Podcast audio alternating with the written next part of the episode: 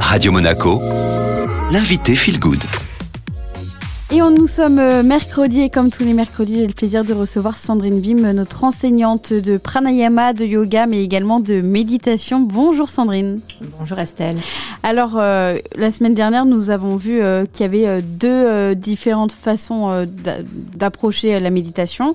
donc, nous avons bien évidemment vu qu'on ne pouvions pas être dans l'état de suite au bout de deux jours. Alors, est-ce qu'il y a une méthode simple pour essayer d'approcher cet état? Oui, bien sûr Estelle. Et heureusement, parce que sinon on ne pourrait jamais atteindre ce merveilleux état méditatif. Là, ce que nous allons faire ensemble, c'est vraiment des petits exercices à chaque fois que vous allez être pouvoir répéter chez vous, hein, parce qu'il faut la répétition, la persévérance, euh, et surtout beaucoup de patience. Et puis surtout ne rien attendre. Hein. Dans la méditation, dans la pratique de la méditation, il y a cet état euh, assez souple de l'esprit où on ne veut pas vraiment atteindre quoi que ce soit. On est juste là dans l'observation et dans observer quelque chose qu'on n'a pas l'habitude d'observer. Et aujourd'hui, d'ailleurs, ce qu'on va faire, c'est comme on avait fait déjà en pranayama, hein, on va observer le souffle spontané. Alors on passe à l'exercice Allez, je vous invite à le faire. Prendre conscience du souffle spontané, c'est d'abord se poser dans un endroit calme et dans un endroit où vous vous sentez aussi confortable et en harmonie avec vous-même. Choisissez cet endroit et une fois que vous êtes dans une installation suffisamment agréable et confortable, eh bien fermez les yeux. Plus votre colonne vertébrale sera verticale, plus vos hanches seront enracinées, plus vous créerez de la distance entre la base, c'est-à-dire l'assise et le sommet du crâne, et plus vous aurez une stabilité propice à la pratique de la méditation. Donc je suppose que vous êtes déjà dans cette pose, que vous avez conscience, cette attitude consciencieuse, d'avoir vous tenir droit, vertical, un peu comme un mur, mais à la fois avec une souplesse mentale, pour ne rien figer, pour laisser les choses se poser, pour laisser les choses